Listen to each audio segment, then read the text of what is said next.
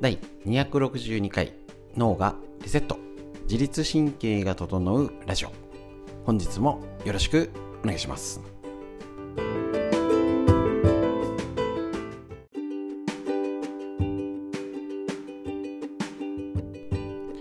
こちらのラジオは埼玉県本庄市にあります芦沢治療院よりお届けしております。朝9時月水金ですね。月水金の朝9時より無料でライブ配信。今ですね LINE ライブ YouTube ライブインスタライブで同時配信しております。LINE ライブが終わっちゃうそうなんですね。でこちらの、えっと、ストレッチ OCL ストレッチ。ただのストレッチと違って伸ばして気持ちいいねじゃなくて、えっとね、固定の一箇所を狙うんじゃなくて歪みを整える。筋膜、ね、関節筋肉全部まとめてドンと変えるやり方をですねえーと、お届けしているんですけど、えーとね、あの特殊なやり方もありますし、今ね、コロナの原因とかでいろんなね、体の症状、自律神経、ホルモンバランス、いろんな原因があるので、解説だったり、自分の歪みをどうチェックしよう結構丁寧にやっておりますので、そっちを重要視してるんですね。なので解説あるんで、じゃあそれをついでに取っちゃえということで、え、ー、と、取っちゃったらですね、えっ、ー、と、これラジオ。と、ライブ配信中に録音しちゃってるという状態ですので、ぜひぜひですね、あの今だったら生理のことですね、女性の生理を勉強しようっていうことと、えーと、ラジオなのにストレッチをご紹介しております。逆に言うと、ラジオで聞いてはできそうなぐらい簡単なストレッチ。自律神経を整えるストレッチを紹介しておりますので、ぜひぜひチェックしてみてください。それでは今日の放送、どうぞ。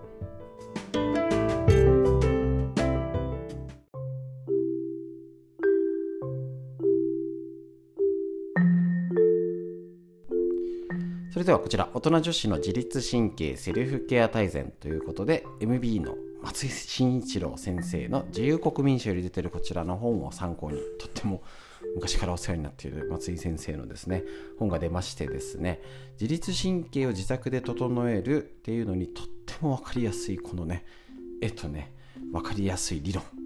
ぜひね、こちらね、あのストレッチ自体は、えっと、詳しい中身とかは、あのー、本を参考にしてください。回数とかね、ぜひね、一家に一冊。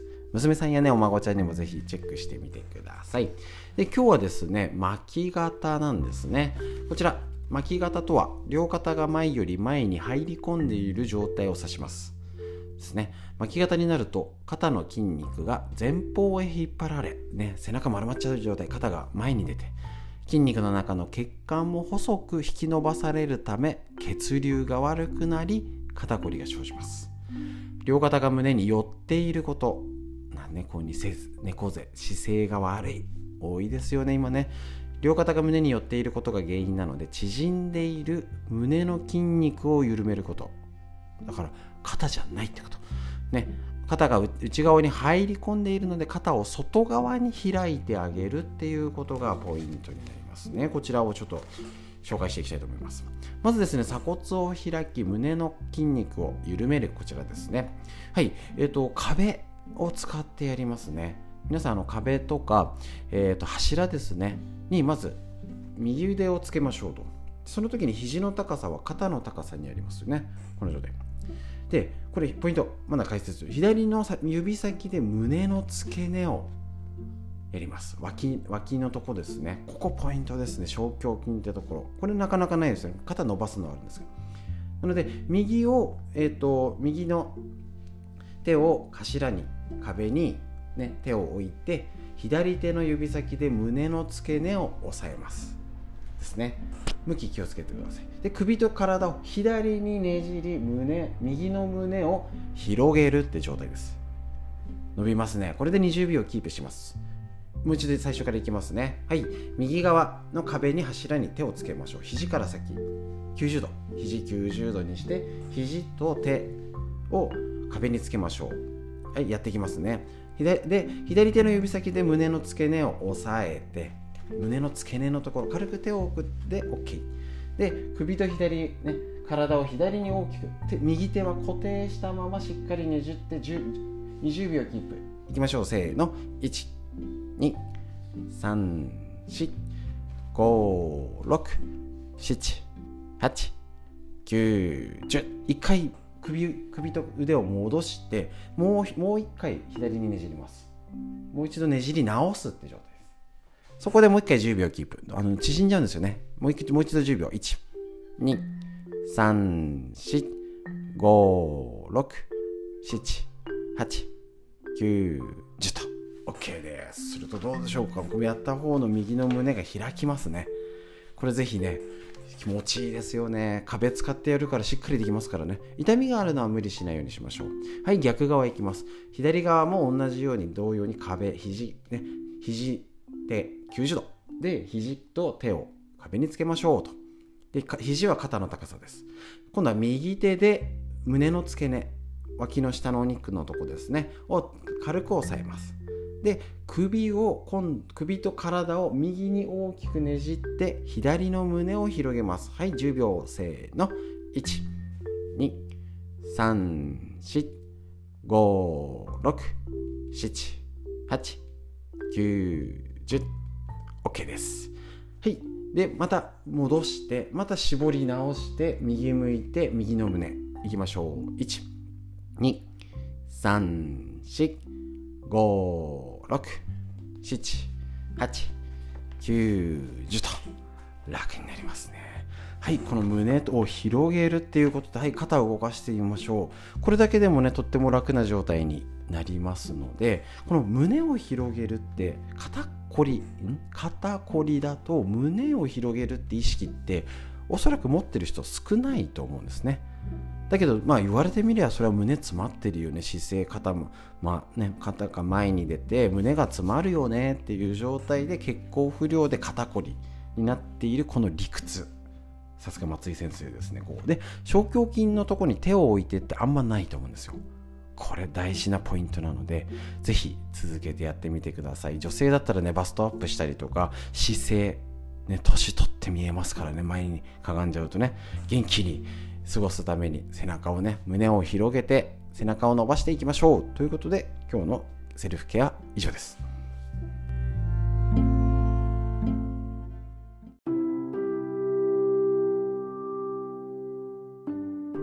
こちら自分の体を守る正しいデータを持てなかった女性たちへ生理で知っておくべきこと細川桃先生の日経 BP よりこちらよりお届けして、えー、と生理のこと、ね、私男性整体師からあえてお届けさせていただきます。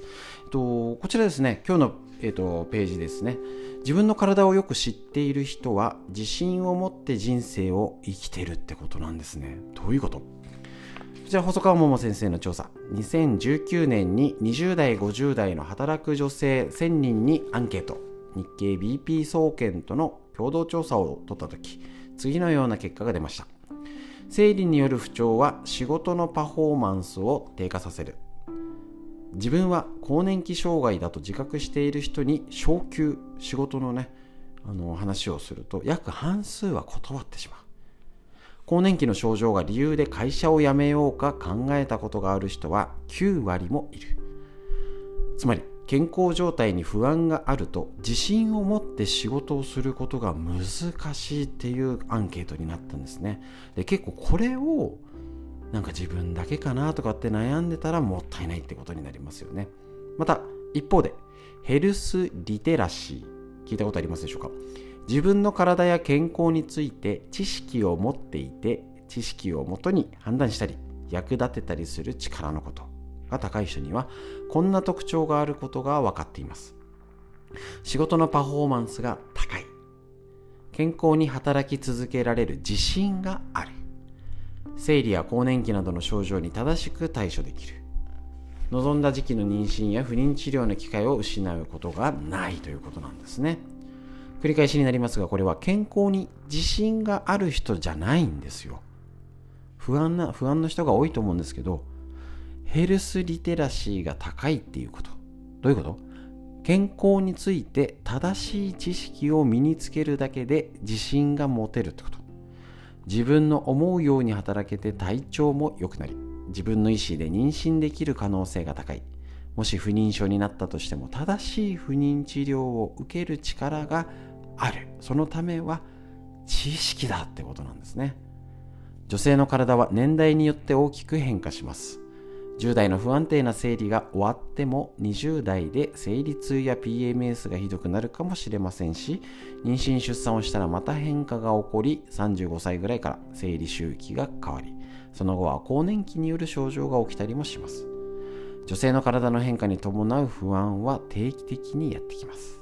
ですから体の変化についてもぜひ知っておいてほしいということですしこれ女性も自分の体こういうんだって知らないっていう注意ですよね。知識で逆に知識を持てばもっと楽に健康になれるよってことですし男性もこんなことを毎月のように世代ごとにこんなに不安や悩みを抱えてたりっていう女性のことを知る。大事ですね。男性はねまあ男性だって症状がないわけじゃないんですけどもここまでじゃないはずだしこういうことって全然知らないですよね。知らないと怖いとか、あの、あの対処できないとか、ね、あの相手に勘違いされるってことにつながっちゃいますので、ぜひ、こちらですね。こちら細川先生が6年かけて2万人に調査をしてようやく出せる本ということですので、この本は、ね、女性にとって生きるバイブルになりますしね、家族でこれを知っといてサポートすることで女性の笑顔が増えることは間違いありません。ぜひ一緒に知識を入れて勉強していきましょう。生理の話、以上です。